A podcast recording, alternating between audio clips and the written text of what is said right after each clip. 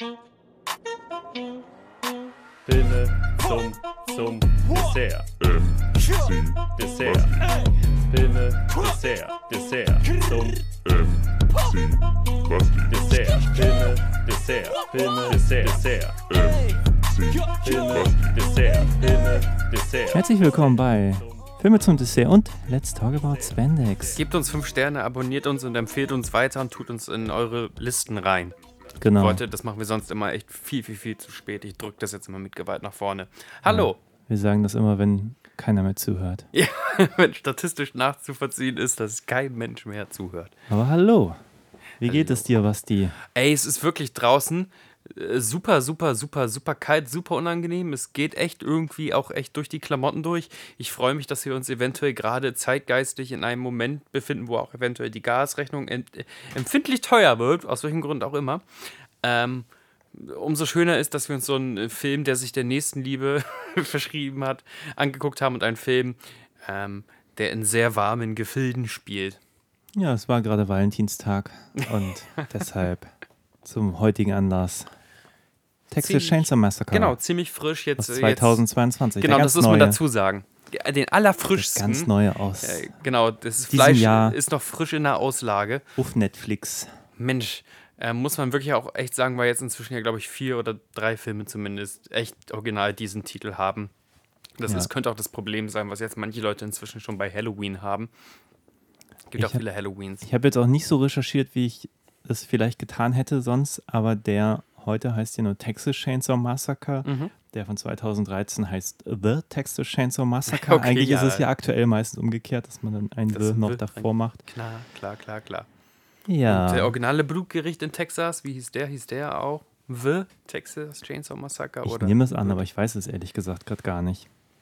Keine Ahnung. Es ist ja auch egal, weil dieser Film das macht, was viele neue Horrorfilme machen, den ersten Teil einbeziehen und alle anderen Filme aus der Continuity streichen, sonst wird das zu kompliziert. Da haben sie sich auch ein Vorbild genommen an entweder an der Freddy-Neuverfilmung oder an ähm, Halloween und ich weiß gar nicht, ob Child's Play, also Chucky, einen ähnlichen Trick vollzogen hat. Das habe ich auch nicht mehr groß verfolgt. In Chucky ist jetzt Zeit. ganz interessant, weil das auch in zwei Richtungen geht. Es gibt dieses Child's Play Mhm. und Chucky. Und jeder, jeder gehört eine andere Lizenz. Genau, bei Child's Play darf die Figur nicht Chucky heißen. Genau. War das, ja. Okay, Das großartig. Verrückt, ja.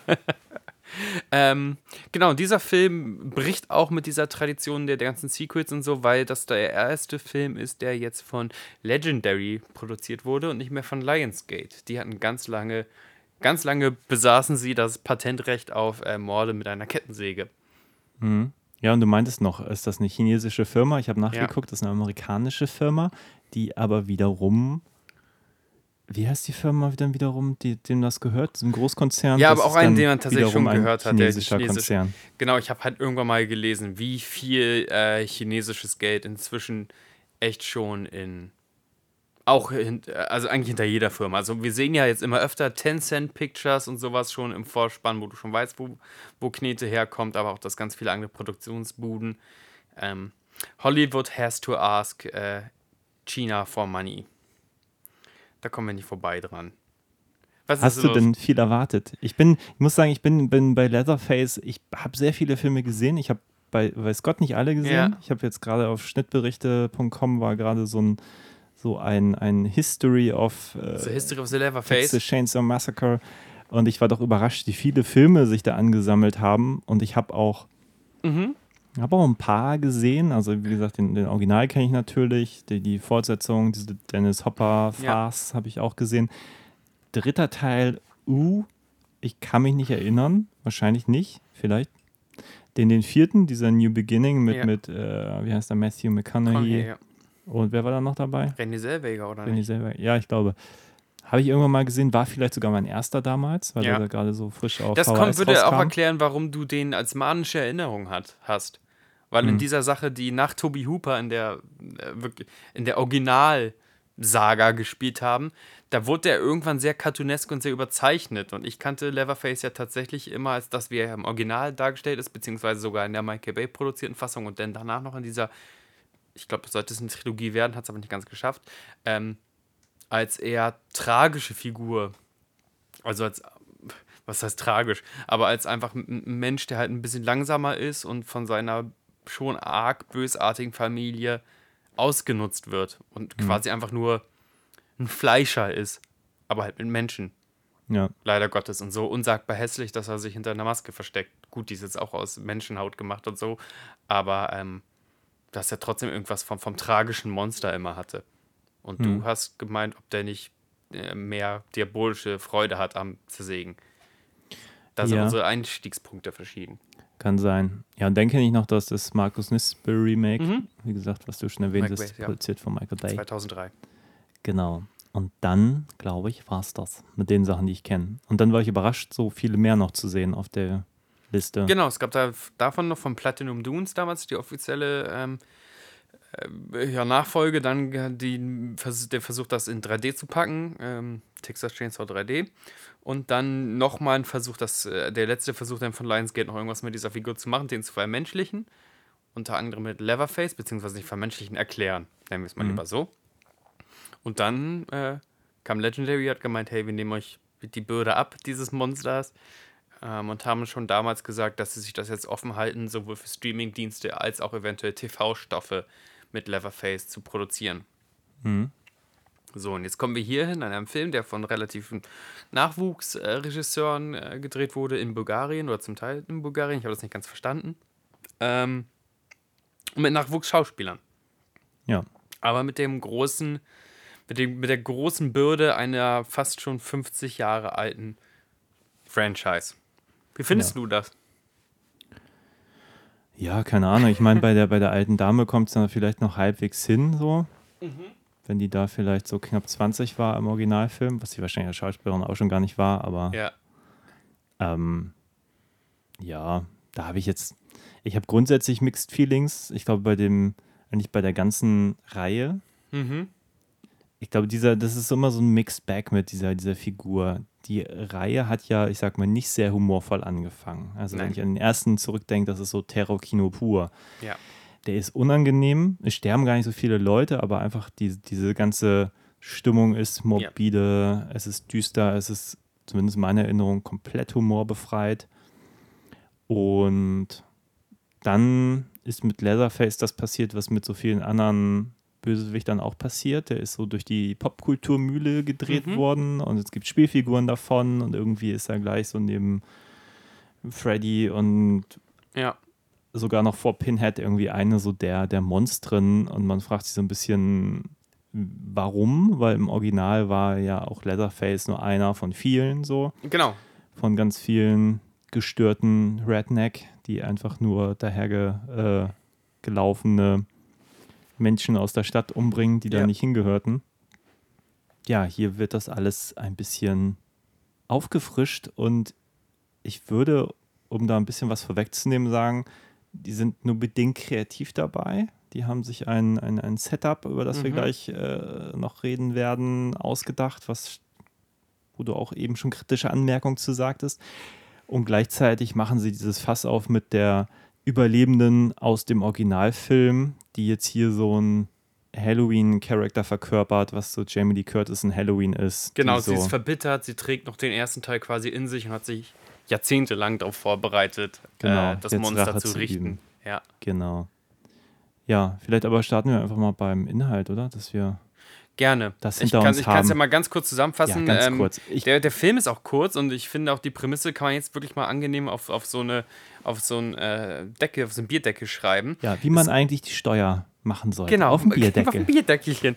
Ähm, es geht darum, dass ein paar Yuppies aus der Großmetropolenraum Austin, das ist ja jetzt eine hipsterisierte Stadt geworden in den letzten Jahren in, in den USA, rausfährt, irgendwie zwei Stunden aus Austin raus, gibt es so ein richtig verlassenes äh, Dörfchen namens Harlow. Das ist wirklich nur so eine ja, so eine Westernstadt mit der konföderierten ähm, Statue. Und scheinbar haben sie sich einen Kredit aufgenommen und wollen diese ganze Stadt aufpäppeln und die in verditschen. Und gleichzeitig wollen sie da ein Restaurant aufmachen. Also es ist ein Immobilienprojekt und ein Gentrifizierungsprojekt. Und äh, ja, hippe Menschen, die Austin jetzt wegen ihrer Coolness auch drüber sind, bauen da sich auf. Dann ja. treffen sie so die letzten drei Leute, die in diesem Harlow leben. Einen knurrigen Mechaniker und die, die Leiterin einer Orphanage, also eines Waisenhauses, und äh, machen da auf ihre ärgerliche, hyperkapitalistische Art so viel Stress, dass die arme Dame einem Herzleiden erliegt. Und das ist natürlich ganz schlecht, weil sie war die letzte Dame, die sich um äh, einen Jungen äh, gekümmert hat, der sich jetzt als Leatherface aus dem ersten Teil des Texas Chainsaw Massacres herausstellt.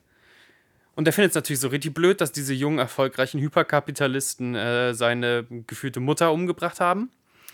Und äh, ja, der, der äh, macht dann Terror bei den Menschen. Ja. Und nietet einen nach den anderen auf, mal auf eine mehr oder mal auf eine weniger kreative Art um. Und äh, irgendwie landet ein Funkspruch noch irgendwo bei irgendeiner Sheriff-Figur, die aber gleichzeitig Schweine schlachtet. Ich habe das nicht genau verstanden, oder vielleicht hat sie auch nur heimlich den Polizeifunk abgehört. Und das ist halt, wie gesagt, unsere Überlebende aus dem ersten Teil. Und der ist klar, alles klar. Ähm, Leatherface ist back. Mhm. Ich fahre mal in diese komische Stadt, wo die Notrufsignale herkamen. Ja. Rumsi Bums. That's it. Bums die Bums. Ja. Ja, Problem erstmal, auch wenn es eine Kleinstadt ist, ne? Irgendwie nehmen wir Leatherface aus, äh, aus seiner Umwelt heraus, beziehungsweise ich habe mich während der, äh, des ganzen Films gefragt, für welche Furcht steht eigentlich Leatherface? Also wenn wir jetzt sagen, Michael Myers war immer von wegen, das Böse kommt auch in die Vorstädte. Und Pinhead, haben wir uns ja letztens drüber unterhalten, ist dieses, fast diese, diese Angst davor, sich sexuell zu outen und äh, diese, äh, diese Bondage-Nummer. Dann haben wir ähm, Jason, der ganz klar als Parallel und als Warnung vor zu früher sexueller Aktivität bei Teenagern erfunden wurde. Weißt du, das, äh, wenn wir es nach Grimms Märchenmechanik sehen, mhm. wofür steht welches Monster? Ähm, dann habe ich eigentlich mal äh, Leverface, beziehungsweise ich finde, Leverface funktioniert nur mit seiner ganzen Sippe. Sonst finde ich den gar nicht so furchterregend irgendwie. Mhm. Ähm, steht ja immer davor von wegen, ey, du mit deiner Stadtschleue, das bringt dir alles gar nichts ich meine, ich glaube, im ersten Teil waren das auch Hippies oder so und auch du mit deiner total, mit deiner, du stellst dich mit deiner Ethik und deiner Intelligenz vor die Landbevölkerung, aber wenn es auf einmal um das Leben des Stärksten geht, dann kannst du so viel philosophieren, wie du willst, dann wirst du auf den Fleischerhaken gesetzt. Hm. So, das ist ja das, das Beklemmende. So. Und das verliert dieser Film hier irgendwie total. Also ich weiß nicht, für welchen Horror äh, Leatherface steht. Ja, da hat mich der Film auch ein bisschen überrascht an einigen Stellen, weil ich eigentlich die ganze Zeit davon ausging, dass jetzt alle, wie in jedem dieser Filme, mit ihm unter einer Decke stecken. So. Genau, das Tut hier ja einfach gar keiner. Nee. Also die einzige, die davon weiß, ist diese Frau, die am Anfang Herzinfarkt erleidet. Die anderen wissen zwar vielleicht, dass da irgendjemand haust, der ein bisschen komisch ist, mhm. aber nehmen ihn gar nicht als solche Bedrohung wahr, die ja ganz offenbar ist. Ja. Das ist schon alles ein bisschen seltsam. Das geht mir auch ein bisschen am Kern von Texas Chainsaw Massacre, wie ich es wahrgenommen habe über die Jahre und wie es ja auch viel zitiert wurde, immer mhm. wieder in, in, ähnlichen Filmen. Geht ihm so ein bisschen ab.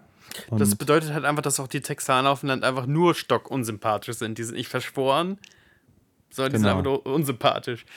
Dabei sind unsere neuen äh, Figuren auch nicht gerade Sympathiebolzen, muss man dazu sagen. Krank geht aber auch daran, das machen jetzt aber irgendwie oft moderne Horrorfilme modern. Und Old White Man Speaking. Ähm, dass, dass äh, die äh, Hipster so ganz ekelig gezeichnet werden. Hm. Die sind oberflächlich, mega kapitalistisch, haben kein wahres Talent, außer sich zu präsentieren. Hm. Und ähm, weil sind halt Opfer, im wahrsten Sinne des Wortes. Und ich dachte ey, das habe ich jetzt schon echt oft gesehen, dass ähm, jungen Menschen keine Kompetenz mehr zuge zugesagt wird, in irgendeiner Art und Weise. Ja, und sie benehmen sich dann auch noch irrational in ihrem Gutmensch sein wollen. Ja, ja, ja, ich verstehe hundertprozentig, was du meinst. So, also äh, äh, ein bisschen irrational muss sich ja jeder Mensch in jedem Horrorfilm äh, benehmen, sonst ist der Horrorfilm vorbei. Aber hier ist es halt schon echt borderline idiotisch. Außerdem hat sich das Genre entwickelt, also müssen sich auch das Verhalten der Figuren in diesem Genre entwickeln. Und dann kommen halt echt so ermüdende Sachen wie, äh, also für eine Live-Transmission oder für Instagram reicht's noch, das Netz in diesem hm. äh, texanischen Dörfchen. Ja, für so einen Livestream. Ne? Für so einen Livestream reicht's noch, aber die Polizei anrufen oder so, das ist äh, unmöglich. Beziehungsweise erstmal, Stream ist erstmal wichtiger als überleben. Ja, die Sache ist ja, dass sogar Leute diesen Stream sehen und auch dann nichts passiert. Ja. Also das ist halt schon, schon hart absurd. Also das ganze Setting. Ähm, wir sprachen ja schon kurz drüber, dass wir auch diese ganze Prämisse Mhm. die, die, dieser, dieser Gentrifizierung dieses, dieses Dorfs überhaupt nicht so ganz verstanden haben, weil die kommen da wirklich angefahren Mhm. und dann kommen zwei Minuten später ihre ganzen Investoren, Auch junge Menschen, die sehr genau, früh zu. die überlegen da auch auf dieses Dorf zu ziehen und so. Und A, fragt man sich natürlich, was die da alle wollen, weil das Ja. ist irgendwie so sieben Stunden von der Stadt weg und dass man natürlich so ein Projekt machen kann mit Leute ziehen zusammen irgendwie aufs Dorf. Ich meine, diese Idee ist ja, glaube ich, einfach auch gerade sehr aktuell. Aber dass man Aber das ist ja damit groß als, das Geld verdienen Genau, kann, das das, ist das ist halt das. Absurde daran. Das ist nicht als Kommune oder so gedacht, wir bauen uns einen Bauernhof irgendwo in Mecklenburg-Vorpommern. Das soll ja eine sich gegenseitig befruchtende, wirtschaftlich funktionieren, wir werden alle total wohlhabend hier Nummer sein. Und das Ja. verstehe ich nicht so. Also äh, meine, meine Tante wohnt äh, auf einem kleinen Dorf in Brandenburg, also echt äh, Dorf, Dorf, also überhaupt nicht mehr im Schatten Berlins. Da kannst du, und das hört sich richtig doof an, wenn du nicht eine richtig brillante Idee hast, keinen Wert generieren. Also äh, diese Landschaft ist so ausgestorben, da kannst du nicht ein Hipster-Restaurant aufmachen und hoffen, dass da genug Leute reinkommen, dein Hipster-Restaurant über Wasser zu halten. Das äh, verstehe ich nicht. Nee, macht auch absolut gar keinen Sinn. Also so vorne und hinten nicht dieser Plan, den sie haben. Aber gut, das Problem des Anstoßes, und da geht so mein Verständnis weiter, warum man so eine komplizierte Ausgangslage gewählt hat. Diese Frau verstirbt, weil sie sagen, die hätte hier raus müssen, Mhm. weil wir haben Wir haben das Dorf das gekauft. vertraglich doch geregelt und Ja. so. Und dann äh, ist da diese, dieser Mann, der da diese, diese, äh, diese Mech Mechanik, äh, Dieser letzte Mechaniker im Dorf, man weiß auch gar nicht, was er da den Genau, ganzen Tag der hat da so eine Werkstatt, obwohl da gar keine Leute mehr leben. Man Ja. fragt sich wirklich, was repariert da immer sein eigenes Auto jeden Tag. Naja, auf jeden Fall nimmt er den Schlüssel weg und sagt, hier, ich möchte den Vertrag sehen, den ihr mit ihr gemacht habt. Dann gucken sie nach in ihrer Mappe mit den Verträgen und dieser Vertrag ist nicht da. Und Ja. daraufhin denken die sich, ah, der muss irgendwie da in, un- unserer Base verblieben sein. Also Mhm, gehen wir mhm. mal in dieses Haus der alten Frau und suchen nach dem Vertrag von ihr. Ja, dann gehen halt zwei rein, trennen sich. Surprised Leatherface ist mittlerweile on the run, fängt an, Leute umzubringen. Aber warum so kompliziert? Also, und dann wird ja noch nicht mal aufgelöst, haben die jetzt die Frau verarscht? Ist sie quasi unschuldig gestorben oder ähm, haben dann sozusagen, waren die dafür verantwortlich, dass Leatherface jetzt eigentlich Amok läuft oder sind die Mhm. eigentlich komplett unschuldig, weil sie alles richtig gemacht ja, haben? ja, ja. nicht mal da nimmt der Film, also ich habe oder ich habe es nicht verstanden, aber ich habe den Eindruck, das will der Film offen lassen. Ich verstehe nicht warum, weil das moralisch ja einen riesen Unterschied machen würde, ob jetzt diese Gruppe wirklich jetzt auch mit unlauteren Mitteln spielt, obwohl sie das Mhm. Gegenteil behaupten oder eigentlich alles richtig gemacht haben, so aus ihrer ja, Sicht. Ja, ja. Ja, weiß ich nicht. Hätte ich mir irgendwie so als, als kleine Side-Notiz gewünscht, dass wenigstens da mal irgendwie ein Statement bezogen wird, wenn man schon so einen riesen Fass aufmacht. Und dann, wie wir auch schon mehrfach sagten, ja, die haben jetzt hier auch Autos, die könnten einfach wegfahren, aber Mhm. dann tun sie es doch Die nicht. fahren ja am Ende sogar nicht mit diesem Bus weg, wo wir dachten, ach, alles klar, der Bus ist die einzige Möglichkeit, irgendwie rauszukommen. Am Ende steigen die letzten Überlebenden in so eine Art Tesla oder Lexus, also in so einem. Ja, äh, mit dem Auto, mit dem sie auch hergekommen sind. Ja, Das- super. Und das hat sogar sogar so ein Auto, Autopilot-Ding. Also Ja. die müssen das nicht mehr steuern, großartig. Da- Wahnsinnig oft nehmen Figuren äh, äh, Rache über Fluchtinstinkt. Also sie könnten Mhm. abhauen, siebenmal abhauen, aber aus irgendwelchen Gründen denken sie, nein, ich muss es noch erledigen. Wo ich denke, ey, würde nicht alles in deinem Körper erstmal schreien, renn. Und dann ist das, was, was mir jetzt auch jetzt letztens erst bei der Serie Boba Fett auf Disney Plus, aber auch schon bei diesem neuen Halloween-Film aufgefallen ist, oder jetzt auch hier, mir ist das, ich bin da extrem drüber gestolpert, dass der Killer jetzt so um, an die 70 sein muss. Über 70. Und der Ja. noch richtig krass agil sein muss. Also der, der muss es noch schaffen, regelmäßig, also der muss irgendwie krass Cardio machen, dass er regelmäßig so mit so einer schweren Kettensäge irgendwie lustig, schon fast Balla, äh, Ballerina-mäßig äh, sich bewegen kann. Er ist schnell, Mhm. er ist wahnsinnig kräftig. Wow, ey, richtig gut in, in Shape geblieben, wie Ja, für, für, sie haben ihn umbesetzt. Es wird nicht mehr Kane Hodder, war das, der das Genau, das ist er nicht mehr. Nein, nein, nein, nein, nein. Aber es geht ja einfach auch um die Das wäre wenigstens konsequent Das gewesen. geht aber einfach um die Be- Besetzung im Film so. Und ich habe damit auch echt schon bei diesen Halloween-Filmen obwohl ich den nicht wirklich schlecht finde, echt richtig krassen Problem damit, dass Jamie Lee Curtis, logischerweise, äh, soll ja auch ihre über 70 Jahre alt sein, nicht mehr alle Moves so richtig machen kann und sich nicht mehr so geschmeidig bewegen kann, so. Und, und, mhm. und äh, eigentlich dieser, diese, dieser Mike Myers auch nicht. Mike Myers muss äh, Peak Condition sein, der muss Mitte 30 sein, für immer. Und deswegen überlege ich gerade, ob ich es schöner gefunden hätte, äh, ob sie, wenn sie jetzt erst entweder diesen Texas Chainsaw-Film ein paar Jahre zurückversetzt hätten das ist so ein hm. texanische Stadt der Anfang 2000er. Oder äh, den Ursprungsmord weiter nach vorne. Was habe ich denn davon, äh, dass der ursprüngliche Film 1973 war? Was gibt denn das uns für, für einen Vorteil? Erzählerisch doch eigentlich nur diese Hippies versus Redneck-Sache, die es ja damals war. Hm. Also im Ursprungsfilm waren das ja einfach fünf lustige Hippies, die grasrauchend durch die, durch die Landschaft gefahren sind, bis sie da irgendwie auf Widerstand gestoßen sind. Ja.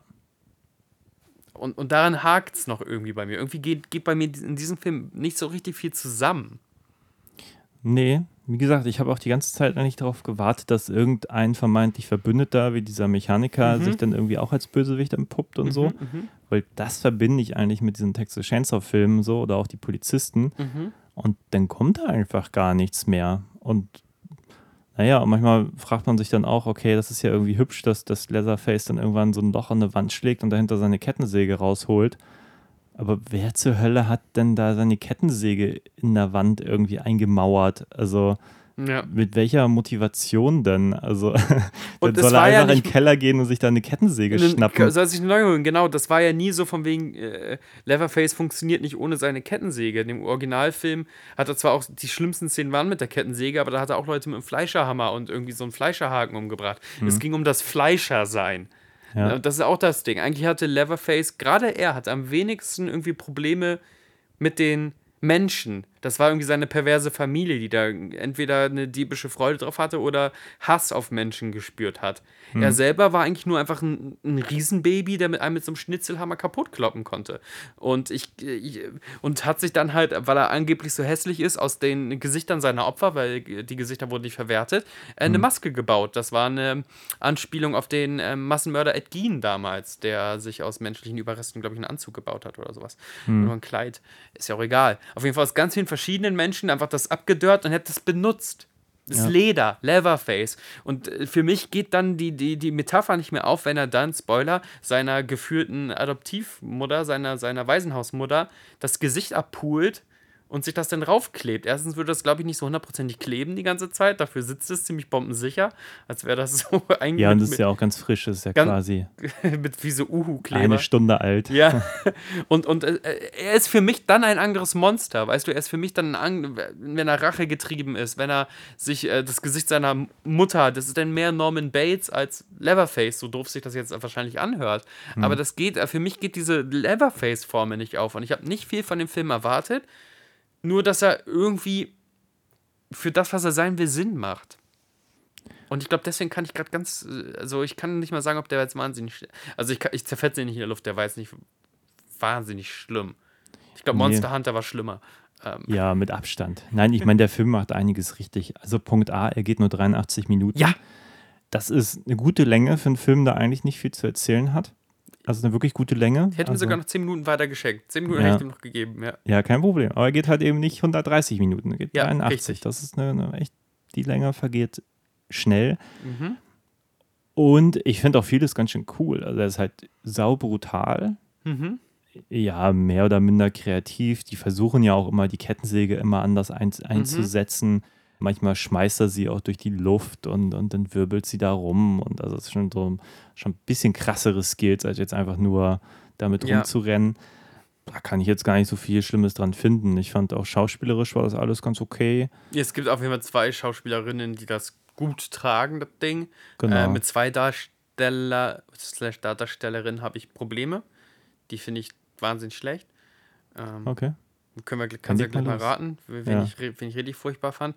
Ich finde den schön, mhm. den ja, Film. Ich finde, der aus. Film hat auch einen schönen Soundmix. Also es ist auch echt schon saftig. Äh, teilweise auch wirklich pervers. Also pervers im Sinne, wie, wie das Ding mit Gore umgeht. Und ich habe schon viele gorige Filme geguckt, aber mhm. obwohl die Figur keine sadistische ist, ist auf jeden Fall der Kameramann ein Sadist. Ähm, Ja, und auch der, ich sag mal, der Splatter-Humor ist teilweise ein bisschen problematisch, würde ich es Mhm. mal vorsichtig Ja, formulieren. Es gibt weiß, eine. Szene, wo einer irgendwie durchbohrt wird mit der Kettensäge und dann weiter noch in eine, eine Frau Dame angebohrt und dann wird. gibt es so eine Penetrationsnummer. Genau, im Moment sieht aus, als wenn die beiden rummachen, während Ja. sie da von der Kettensäge zer, zermäht werden. Ja, ja. Und das sind so Momente, wo ich mir denke, oh, das, äh, das tut nun wirklich nicht Not. Also, ja, wer hat sich denn, wer fand denn das einen guten Einfall so?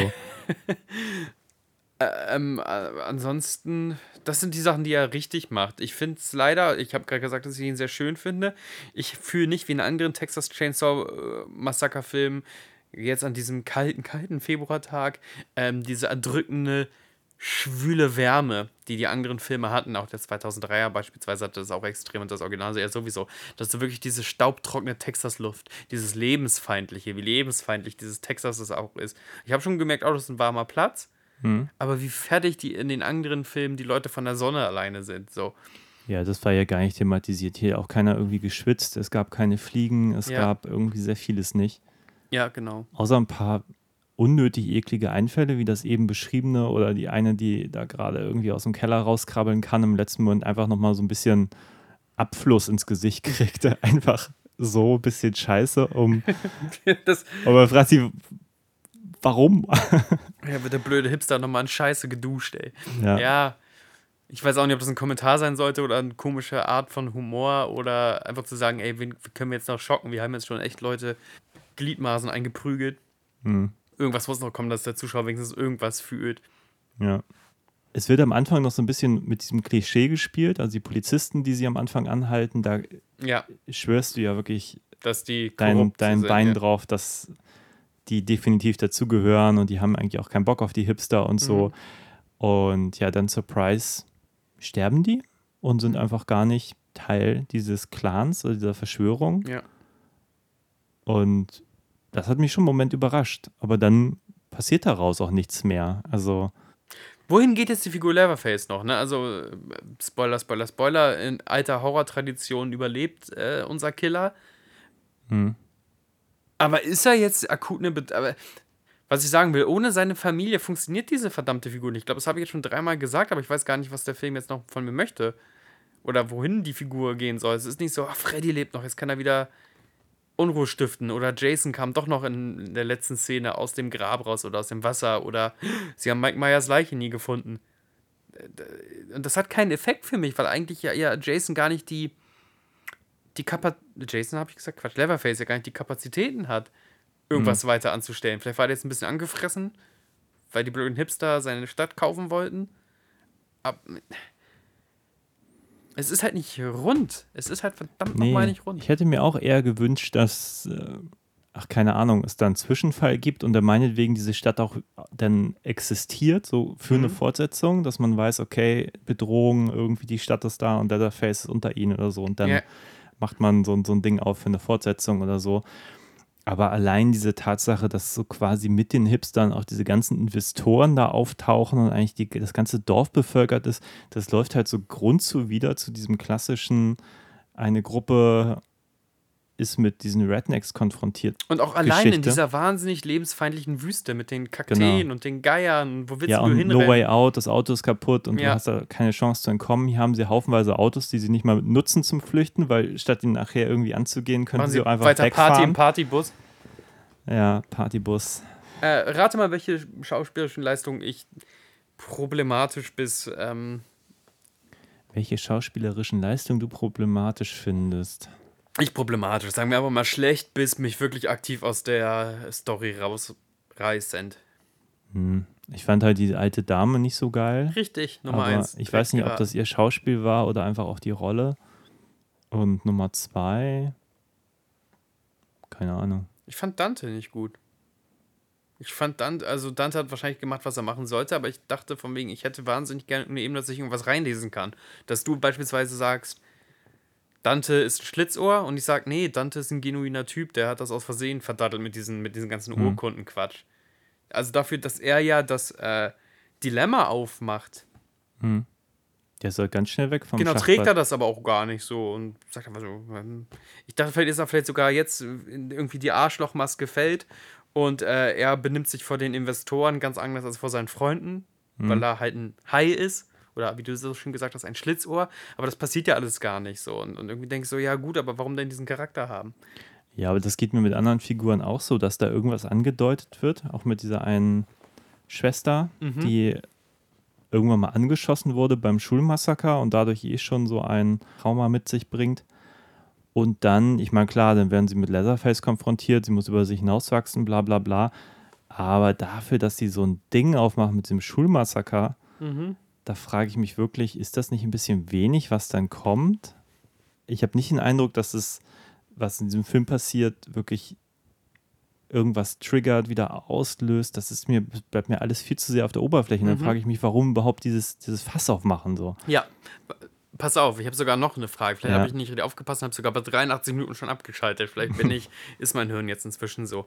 Aber es gibt doch die Drehbuchregel, wenn du im ersten Akt ein Gewehr installierst, im ersten Akt hängt ein Gewehr über den Kamin, musst du das Gewehr auch im dritten Akt einsetzen, richtig? Ja, Spoiler, jetzt hatten wir wirklich sprichwörtlich ein Gewehr im ersten Akt. ja, die Uzi. Die Uzi, mit der auch unsere Frau da gefremdet hat, weil sie hat ja ein Trauma. Hm. Wurde die Uzi nochmal eingesetzt oder zumindest erzählt, warum die Uzi Nee, nicht eingesetzt wird? irgendeine andere Waffe Sie in hat der sich die Hand. Schrotflinte von unserer Heldin genommen, nämlich. Und ich dachte, Ja. aha, Aber warum- hat sie nicht vor noch eine andere Waffe, die dann nicht auslöst? Oder aber es komm ist ich nicht gerade durcheinander? Also es gibt eine Pistole, ein Aber es ist nicht die Schrotgewehr Uzi, ich weiß. Es ist nicht die, genau. Alles sehr verwirrend, ja. Das ist so, das ist so wahnsinnig. So ja, vor allem fahren die noch dahin und dann denke ich, ah, da liegt ja die Uzi. Uzi, genau. Und dann, wo hat die Uzi vergessen? Ja.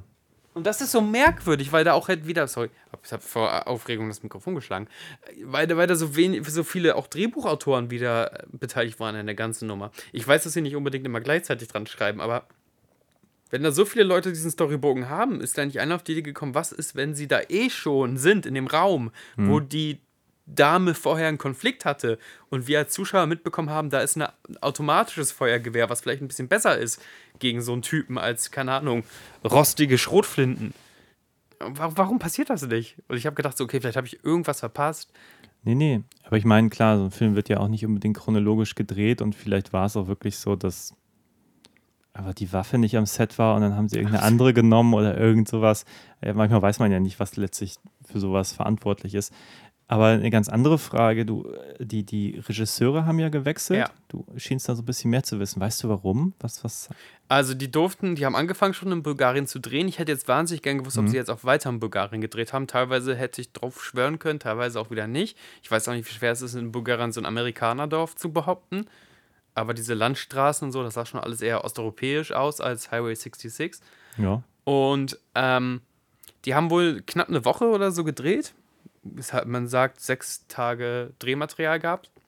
Und dann haben die Produzenten, die waren wohl so entsetzt, äh, dass sie sowohl die Brüder, die halt mit Vedic einen respektablen Mini-Indie-Horrorfilm auf die Beine gestellt haben, als auch den ursprünglichen Drehau Drehbuchautoren rausgeschmissen haben. Also nicht nur von wegen, ey, wir setzen euch jetzt einen Executive Producer rauf, der, der guckt, ähm, dass das jetzt alles so bleibt. Und die haben gesagt, nein, so auf gar keinen Fall. Der schmeißen wir weg, okay. Und haben, genau, und haben jetzt äh, den Herrn Blue Garcia und seinen Stammkameramann geholt, die sich dann daran gesetzt haben. Und angeblich ist auch aus dem ursprünglichen Film nichts verwendet worden.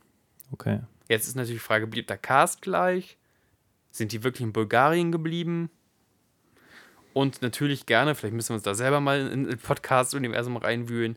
Was war denn so furchtbar, dass man nach sechs Tagen schon sagt, auch noch unbearbeitet und so, oh Gott, oh Gott, oh Gott, wo geht das denn hin? Okay. Auf gar keinen Fall. Ja, jetzt bin ich neugierig. Vielleicht weiß einer von unseren Zuhörern mehr. Ja, vor allem, was sagst du denn vor allem als Schauspieler, wenn du, du musst es ja auch noch irgendwie in irg- irgendwelchen Interviews oder so anwerben und sagen, ach nein, da kreative Differenzen, blablabla. Ich bin eh dafür, dass man den Terminus kreative Differenzen streichen sollte. Ich möchte jetzt immer ganz dezidiert wissen, woran ist es zerbrochen. Weil Ja. ich möchte mehr dreckige Scheidungen überall, sowohl im, im Normalberuf als auch im Showbusiness. Ja. Also ich mecker viel und ich sage auch von wegen, der ist für mich kein richtiger Film, aber irgendwie will ich ihn auch nicht ganz in die Tonne kloppen und ich saß hier wirklich auch schon manchmal neben dir, wo ich wirklich geflucht habe, dass wir diese Scheiße überhaupt begonnen haben. Mhm. Sehe ich jetzt so nicht. Ah, wirklich nicht. Nee, ich fand, er hatte so für sich genommen ein paar schöne Sequenzen. Also ich mochte diese, diese ganzen Moment, wo die eine Schwester sich da unterm Bett versteckt oder vor dem Wandschrank Mhm. und einfach sich nicht traut, das Haus zu verlassen, weil Leatherface da unterwegs ist. Ja. Wobei ich mich da schon manchmal fragte, aber was, was, was macht Leatherface denn da jetzt so? Der sieht, dass draußen jetzt irgendwie die Party gefeiert wird, dann dreht er durch, um dann irgendwie sofort wieder in den Raum zu kommen und denkt sich, wäre er jetzt nicht schon längst unterwegs mit seiner Kettensäge zu den Leuten da draußen? Und damit ändert der Film halt auch einfach so ein bisschen, aber ich meine, streng genommen ist das schon schick gemacht. Die Splatter-Effekte sind gut gemacht, das, da gibt es nichts.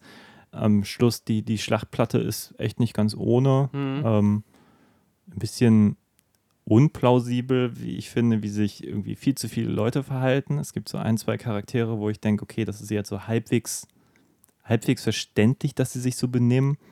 Aber die eine kriegt mit, dass einer draußen offenbar attackiert wurde, Mhm. rennt in den Bus, sagt keinem was davon. Ja. Und alle rennen irgendwie raus und lassen sich fast massakrieren, weil sie einfach nicht sagt, hey, da läuft ein Mörder rum. So.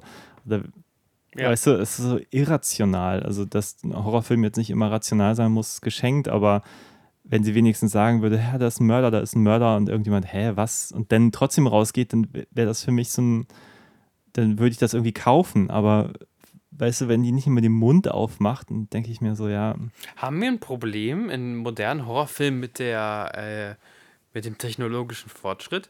Also müssen wir unsere Charaktere noch dümmer schreiben als damals, keine Ahnung, in den 70ern beispielsweise? Also was ich hier wirklich problematisch finde, ist, dass die wirklich diese Instagram-Nummer machen, wo Ja. sie live streamen und gleichzeitig irgendwie keiner versucht mit dem Handy Hilfe zu holen. Mhm. Ich meine, die eine Frau hat vorher auch noch das Handy im Auto, macht damit auch noch irgendwas und danach ist so die einzige Chance irgendwie mit dem Sprechfunk vom Sheriff Ja. und denkt sich aber, greif doch mal zu deinem Handy, schreib deinen Freunden nochmal irgendwas. Mach ein so. hässliches Foto von dir und schreib in die Caption, übrigens, ich werde bedroht. Ähm, Ja, aber ich denke mir halt auch immer, wenn Autor oder dann spätestens der Regisseur am Set oder auch der Schauspieler oder die Schauspielerin, die müssen sich doch auch überlegen, okay, ich sitze jetzt in diesem Auto so, neben mir ist ein Sheriff, der hat vielleicht eine Waffe so, dann hatte sie vor ein Handy. Und das Einzige, was irgendwie bespielt wird, ist dieses Sprechfunkgerät. Die versucht noch nicht mal die Waffe vom Sheriff zu nehmen, Mhm. das Handy ist einfach weg. Und dann denke ich mir, aber warum? Weißt du, Handy könnte Mhm. ja auch irgendwie, liegt das draußen im Gras, sie kommt nicht ran, irgendwas. ja. Aber einfach so zu tun, als wenn das einfach gar nicht existiert in so einem Film, wo aber dann live gestreamt wird, auch noch mit äh, voll Close-Up aufs Handy, so ein Ja. Effekt, der absolut unnötig ist in diesem Film. Und du machst halt dieses riesen Fass auf, dass das Internet da offenbar gut ist. ja, gut ist, ja. Und keiner versteht, warum das da gut sein kann. So. In keinem dieser Filme ist es jemals gut. Und es macht halt überhaupt gar keinen Sinn, dass die live streamen, Mhm. außer dass es ein Ein lustiger Seitenhieb, ne? lustiger unsere- Effekt sein soll auf die Instagram-Generation, ja. Aber Das sind ja eigentlich wir, ne? Die jüngeren Menschen TikToken ja eher. Eigentlich sind wir Generation Instagram. Eigentlich wurden wir dahin gerichtet. ja, Ach, verdammt. ja, ja, Neureiche. Ja, aber wir sind nicht die, die. Ja, wir sind nicht neureich. ich meine, dieser Dante, der scheint ja irgendwie ein erfolgreicher Koch zu sein, der da ja auch investiert und nur deswegen auch dieses ganze Projekt passieren konnte. Ja, so ein neureicher Business-Yuppie. Hippe, neureiche Business-Yuppies, die die ganze Zeit Party im Retro-Partybus machen und sich von nichts ablenken lassen. Ja. Scheiße, ja, das erkenne ich mich doch Ja, und wieder. ich glaube, persönlich, wenn du mich fragst, ich hätte lieber den Film gesehen, dass da diese verschworene Dorfgemeinschaft ist, die alle böse sind und die Yuppies vielleicht noch bis zu dem Moment akzeptiert hätten, bis die irgendwie auch unang unangenehm auffallen oder auch wirklich die Mhm. Leute belästigen oder so. Ich glaube, das wäre viel mehr Texas Chainsaw gewesen und hätte auch moralisch, glaube ich, wäre ein bisschen interessanter einfach auch gewesen. Mhm, so. mhm. Ja, Ich kann mich jetzt gerade gar nicht erinnern, wie sich die Hippies im Original Texas Chainsaw verhalten haben. Ob die irgendwie auch wirklich unangenehm waren oder wirklich nur Opfer. die waren nur Opfer, die finden doch den einen Mitfahrtypen, den Anhalter finden die doch und der ist dann schon sie verrückt und lacht sich einen ab und Ah ja. berichtet sich dann im Auto und die sind ein bisschen gestört und, und, und landen dann irgendwie in diesem Haus. Ich glaube nicht, dass das so. Äh, Toby Hooper war ja auch Mitglied der Counterculture, ne? Und der Mhm. fand es ja besonders lustig, Leute, die sich für Peace und für Ausdiskutieren und so einrichten, äh, auf Fleischerhaken zu setzen. Der Film hat übrigens ganz viele, das könnten wir vielleicht mal kurz, um wenigstens ein bisschen Kritiker-Credit zurückzubekommen. Ganz viele Anspielungen auf ähm, Horrorfilme oder Splatterfilme oder auf das eigene cineastische Erbe. Also die letzte Bewegung, diese Pirouette mit der Kettensäge, die er macht, die ist die, das letzte Bild aus dem ersten Chainsaw Massacre Film oder mhm. er guckt, wie hier Jack Nicholson aus The Shining kurz mal durch so, so ein Loch, das er sich selbst da geprügelt hat. Wir haben ganz klar eine Referenz auf Halloween. Äh, eins der ersten Opfer stirbt fast genau auf, die, auf dieselbe Art und Weise. Da wird so eine Schwingtür benutzt, die so die Perspektive zumacht. Mhm. Ähm, äh, stirbt auch so. Das ist passiert auch im ersten äh, Chainsaw Massacre. Also ich glaube schon, dass da Leute, die sich irgendwie, die, die Horror, dem Horror mit hier was abgewinnen können. Aber dann gibt es so Leute wie die Filmemacher hinter Scream, beziehungsweise der neueste Screamer ausgeklammert, die äh, ihre Liebe zum Horrorfilm nehmen und versuchen, Haken zu schlagen aus, mhm. diesen, aus diesen Tropes. Und es gibt Leute, die einfach nur das nochmal zeigen und sagen, ich, ich habe es ja auch gesehen, aber umso komischer, wenn du ein Horrorfilm-Experte bist, dass du dann immer noch Sachen machst wie Leute teilen sich auf oder ich gehe vor, bleib du hier oder sowas. Ja, und das passiert dann auch so plötzlich und so unmotiviert auch. Und ja, ich finde, also ich finde es eh einfach auch ein bisschen, ein bisschen seltsam, dass einfach so viele Themen einfach, einfach wegfallen. So, du hast diesen Kannibalismus, der spielt hier gar keine Rolle. Mhm, genau. Eigentlich auch das, ja, eigentlich das ganze Schlachten eigentlich gar nicht. Letterface nee. ist einfach nur ein der ist angepisst. gestörter so. Junge, der austickt, weil seine Ziehmutter umgebracht ja. wurde. Und that's it. Auch das unangenehm Sexuelle, was äh, ich weiß, jetzt äh, Dr. Oschinski bezieht alles immer, aber Horror ist irgendwie tatsächlich ein äh, Genre, was oft sexuelle Anspielungen zumindest macht. Hm dass das sowohl, also es hat den Grund, warum Toby Hooper beispielsweise seine Hippies so in, in, knappe Höschen gesteckt hat und hast du nicht gesehen.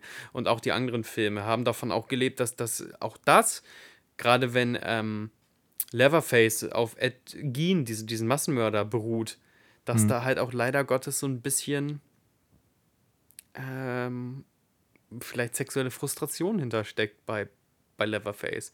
Klar. Der dann irgendwie die Frauen beschnuppert, während er sie da aufgehangen hat und sonst was macht. Ja, ja, klar. Das wird ja hier komplett. Genau, und der ist, der, der ist so sauber in seiner Dirtyhaftigkeit, weißt du? Also mhm. wir sehen einen Film, der schon irgendwie in seiner Gewalt pervers ist und der irgendwie zieht seiner Mutter das Gesicht ab und schneidet äh, Leute in zwei Teile. Mhm. Und ich denke einfach so, ja, aber der ist mir nicht psychopathisch dreckig genug. Also der Film ist dreckig genug, aber nicht die Figur. Ich hoffe, das macht so ein bisschen Spaß. Ja, ja. Also ich muss jetzt auch sagen, nach diesem komischen Auftritt von dieser Frau, die hier ja Jamie Curtis Light ist, so, mhm. habe ich den Eindruck, die haben Letterface hier zu so einem Mike Myers degradiert. Ja, ein bisschen, ne? Also einfach nur so eine so ein killender, fast Untoter, der jetzt einfach da ist, so. Ja. Und Mike Myers funktioniert ja durch eine Fehde. Ich finde ja auch nicht, dass Michael Myers der interessanteste Charakter von allen ist, aber wenn du jetzt Leatherface zu einem Mike Myers machst, ohne auch noch die Benefits, mhm. dann ist das halt schon echt ein bisschen wenig so. Ja, auf jeden Fall. Das ist äh, ein guter, guter analytischer Punkt, den ich äh, komplett unterschreiben kann. Auch eine Fehde so behauptest. Und es ist eine ganz komische und auch vielleicht auch fragwürdige ähm, Weisheit, die da mitgegeben wird. Also nochmal Spoiler, wenn ihr jetzt das interessant findet, dann guckt den. Obwohl wir haben das ganze Ende eigentlich schon verraten fast.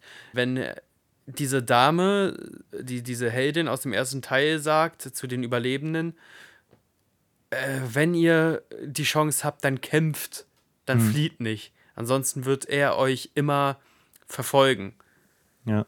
Und das kommt bei Mike Myers irgendwie hin, so diese, diese Message, weil Mike Myers ist ja wirklich der Mensch, der fixiert auf dich hm. geht. Hm bei jemandem, der random Gewalt ausübt, du hättest wegfahren können. Fahr aus Texas raus, dann passiert das Texas Kettensägen-Massaker nicht mehr. Ja, und die saßen schon im Auto, sie hätten einfach nur wegfahren müssen, ja. der Film wäre zu Ende gewesen. Und eventuell hätten sogar noch ein paar mehr Menschen überlebt, hätten sie einfach den Fluchtinstinkt gehabt, anstatt den Ja, und ein bisschen später hält sie auch eine Waffe auf ihn und schießt nicht ja. und fragt sich auch warum. Und dann später schießt sie auf ihn, aber da kann er dann relativ schnell entkommen. Aber irrational, also einfach auch so, es ist einfach so, so wenig manchmal. was, wo ich den Eindruck habe, da macht sich keiner Gedanken drüber, was, was passiert da jetzt eigentlich so. Weil irgendwie sollte das, wenn sie die Waffe auf ihn richtet, da sollte ja irgendwas passieren zwischen denen, hatte ich Ja. den Eindruck. Und Warum? aber ich weiß nicht, was da passieren sollte. Genau, welche Also, Reaktion wird da ausgelöst? Es ist nicht so, dass ihr habt keine Beziehung zueinander. Also, Genau, äh, er geht dann weg und man hat den Eindruck, da haben sich die, die Macher irgendwas überlegt, was sie aber einfach jetzt nicht an den Zuschauer transportieren können, ist mein Eindruck. Ja, das ist äh, eine ko- komplett richtige Beobachtung. Glaubst du, der Film wurde fürs Kino produziert oder das war von Anfang an die Idee, wir produzieren ihn so billig wie möglich irgendwo in Osteuropa und irgendein Streamingdienst wird schon kaufen, weil Texas Chainsaw Massacre. Boah, das kann ich jetzt schwer beurteilen. Also ich kann mir vorstellen, dass die Macher gern Kinofilm machen wollten, aber ich meine, aktuell ist, glaube ich, wenn Netflix sagt, wir nehmen den, wir bringen den raus, dann sind alle happy. Weil Es hätte für mich, so, es hätte mich Geld, für mich so krass Sinn gemacht, hätten sie gedacht, ey, wenn wir das Budget unter, keine Ahnung, 10 Millionen halten können, dann machen wir da einen richtigen Reibach mit. Weil dann macht das auch Sinn, dass es nur so wenig Figuren in dieser Stadt gibt. Hm. Äh, dass an sich der Cast, jetzt reden wir mal vom Partybus, aber das sind, sagen wir mal ehrlich, sind ein bisschen schlechter bezahlte Komparsen. Ja, diese. Also, dass wir den Cast und alles so klein halten und auch das Universum, auch die Häuser, die wir von innen sehen, das ist eine Werkstatt und ein. Also, weißt du, die machen ja nicht mal Party irgendwie im Ballsaal der kleinen Stadt oder so. Die machen Party in so einem beschissenen gemieteten Bus. Es- ja, auch einfach nur, weil das Wetter schlecht geworden ist. Ja, ja. Vorher waren sie draußen auf dem Marktplatz. So. Genau, und saßen da aber auch nur so, das war keine Mega-Party, so, das waren einfach so, so sechs Komparsen, zehn Komparsen, die äh, so aus Papppärchern getrunken haben. Das, der Film wirkt irgendwie, obwohl er so schön ist, echt, echt, echt klein. Ja.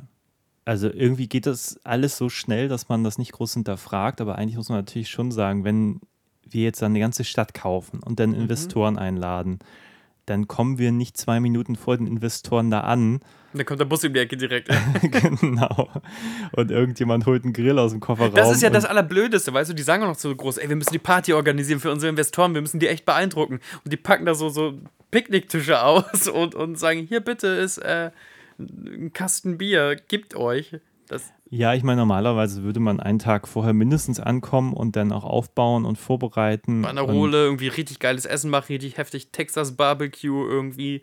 Ja, ja, genau. aber nicht so. Das ist ja kurz vor, wenn ihr wollt, kann ich noch eine Pizza bestellen. So ein Ja, Scheiß. genau. Das ist ach, scheiße, Dauert kommt nur nicht. sechs Stunden. Ja. Ja, das war das Texas Chainsaw Massacre 2022.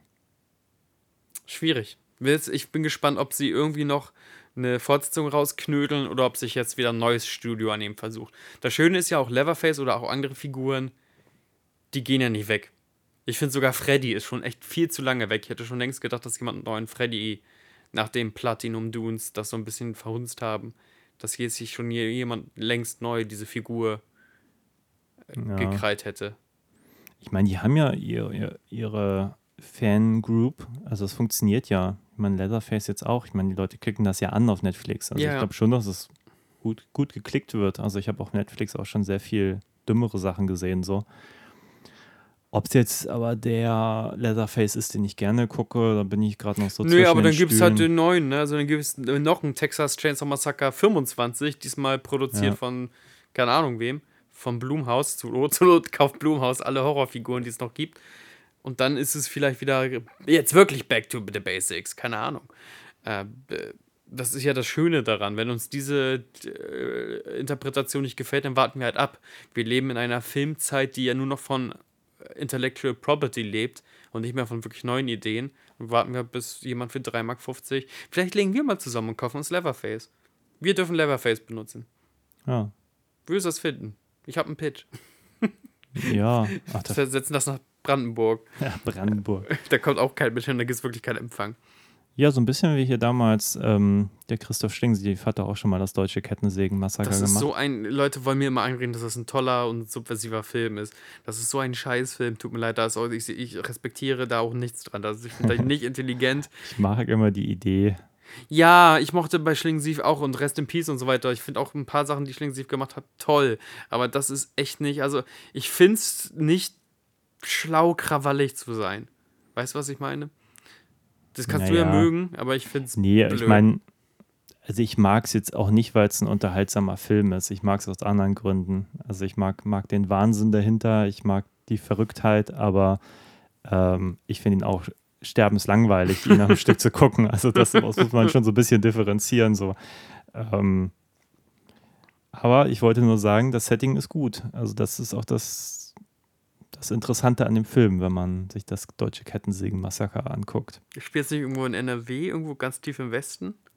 Naja, ich glaube, der Plot ist so, dass, dass äh, direkt nach der Grenzöffnung die Ossis in den Westen kommen und von denen irgendwie zu Wurst verarbeitet werden. Ja, und dann ja. hast du einen Dietrich Kuhlbrot, der da mit der Kettensäge rumrennt. Viele hysterische ehemalige Sting ähm, Fassbinder-Schauspieler. Mhm. Ähm, Margit Carstensen und wie sie alle heißen. Und ja, that's it. Viel Geschrei, viel Remi-Demi. Wenig Spannung natürlich auch, muss man auch so sagen. Aber Ja, aber guck mal, wenn du einen Abgesang auf irgendwas machen willst, machst du auch wirklich im klassischen Sinne unterhaltsam. Zeig mir mal, dass du das Handwerk kannst. Also, wenn wir den kriegen, ne? Den Leatherface, wir beide jetzt, ja, dann machen wir da einen klassisch unterhaltenden Horrorfilm draus. Da machen wir keine Sezierung des Genres draus oder oh, wir, wir gehen ins Abstruse. Nein, klassisch erzählt, paar Ja. junge, sexy Menschen und Kettensägen. kommen in so ein Dorf, genau, dann hängen da so ein paar Nazi-Flaggen. Ja, dann, wunderbar. Und vielleicht ist der auch gar kein Nazi, ne? Also vielleicht ist unser Leatherface kann auch ein paar Neonazis zersägen, weil äh, sein kannibalistischer Clan, äh, da gehört keine Politik rein. Das Ja, finde ich sogar genau. sehr gut, wenn er im ersten Akt ein paar Nazis zersägt und denkst, ha, das ist schon ein bisschen cool. Und dann merkt man, okay, ihm ist das super egal. Die blöden Wessis, die da eine, äh, eine Craft-Bier-Brauerei aufmachen wollen, Brandenburg Craft, die sind als nächstes dran. hm, Und wer wird's rausschaffen? ja. Ja, siehst du, schreibt sie doch von selber. Also, wenn ihr spenden wollt, dann könnt ihr uns äh, bei mir Coffee Links sind irgendwo in der Beschreibung bestimmt. Und wenn wir. Es hat noch je, nie jemand ein Euro gespendet. mir hat schon mal jemand 1,50 gegeben, aber Wow. ich habe das auch unter meinen Webcomic gepackt. Also ich weiß nicht, ob die aus der Webcomic oder aus der äh, Podcast-Ecke kommen. Aber warum seid ihr denn jetzt so geizig? Wir machen so viel Content, ihr Vögel. 1,50, das ist ein sehr schlechter Stundenlohn für die 1000 Episoden. Egal, aber ihr könnt uns auch sehr viel mehr belohnen, indem ihr kommentiert oder liked oder euer, Podcast euren. Cousinen davon erzählt. Euren Ja. zärtlichen Cousinen. Gut, dann ähm, würde ich sagen, Ja, bis demnächst, gell? habt einen schönen Abend, einen schönen Vormittag, wann auch immer ihr diesen Podcast hört und auf Wiedersehen. Tschüss.